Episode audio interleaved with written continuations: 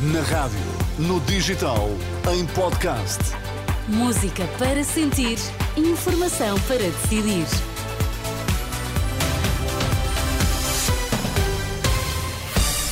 Então, que notícias é que estão em destaque esta hora? Boa noite. Líder do PSD promete avançar com um programa de emergência para o SNS se vencer eleições. Nuno Borges está prestes a começar o jogo frente a Medvedev, número 3 no mundo, no Open da Austrália. O presidente do PSD diz que, se for eleito primeiro-ministro, vai aprovar um plano de emergência para acabar com as listas de espera no SNS. Uma medida que Montenegro anunciou logo para os primeiros dois meses de governo. Vamos atribuir automaticamente um voucher de consulta ou de cirurgia sempre que se atinja o tempo máximo de resposta garantido. Ou seja, sempre que esse tempo que está definido for ultrapassado uma hora, o utente recebe o voucher para escolher o prestador de serviço e para ir à procura da resposta que o Estado não conseguiu garantir. Outras medidas do programa da Aliança Democrática anunciadas incluem uma reforma fiscal que passa por baixar o IRC isenção de IMT na compra de primeira habitação e uma taxa máxima de 15% de IRS até aos 35 anos. Luís Montenegro promete a recuperação total do tempo de serviço de professores, o regresso das avaliações escolares no final de ciclo, medicamentos grátis para doentes crónicos e o aumento do complemento solidário para idosos.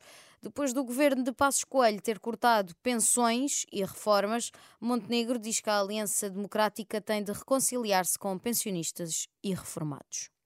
Esta é a altura de nos reconciliarmos com os pensionistas e os reformados de Portugal.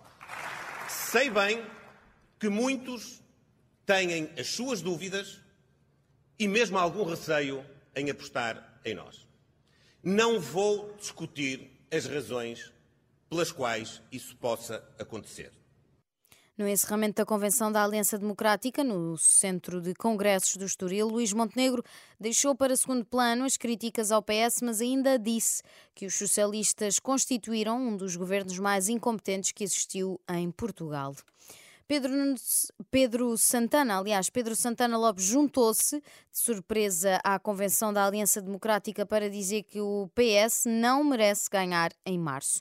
O antigo Primeiro-Ministro diz que o PS deve pedir desculpa pelas políticas que executou ao longo destes anos. Como é que um Partido Socialista não pede desculpa?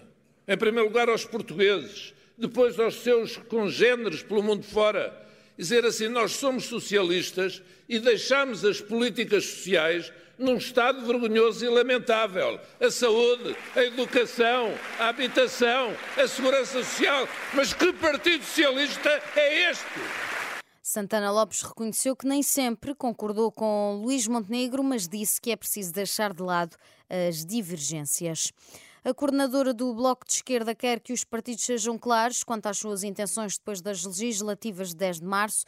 Mariana Mortágua diz que o que aconteceu na Madeira, nas últimas regionais, mostra como é importante essa clareza, referindo-se ao acordo de incidência parlamentar que o PAN assinou com a maioria PSD-CDS-PP, declarações feitas no encerramento da convenção do BE Madeira.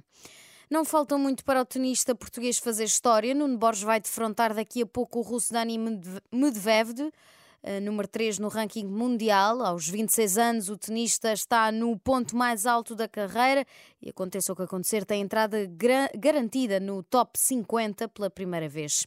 Melhor em Portugal só fez João Sousa, que em maio de 2026 foi o 28º.